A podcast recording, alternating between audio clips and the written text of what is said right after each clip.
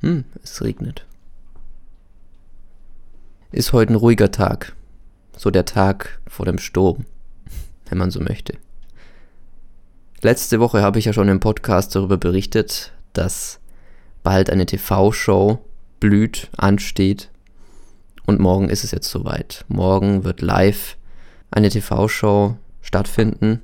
Ich federführend im Hintergrund irgendwo immer rumspringen zwischen Ton, Ablaufplan, Fehlern, Problemen. Jetzt wird sich zeigen, ob zwei Monate Arbeit und die letzten Tage oder letzten eineinhalb Wochen harte Arbeit sich auszahlen und ob sich das alles so realisieren lässt, weil ich habe ja eigentlich keine Ahnung von Fernsehen. Und damit herzlich willkommen zu einer neuen Ausgabe von Immer Sonntags kurz mal eben. Ich denke, ihr kennt das Gefühl.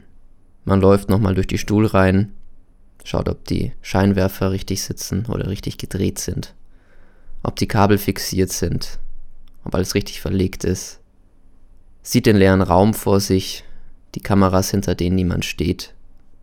In der Regie sind schon alle Geräte an, aber es ist noch niemand da.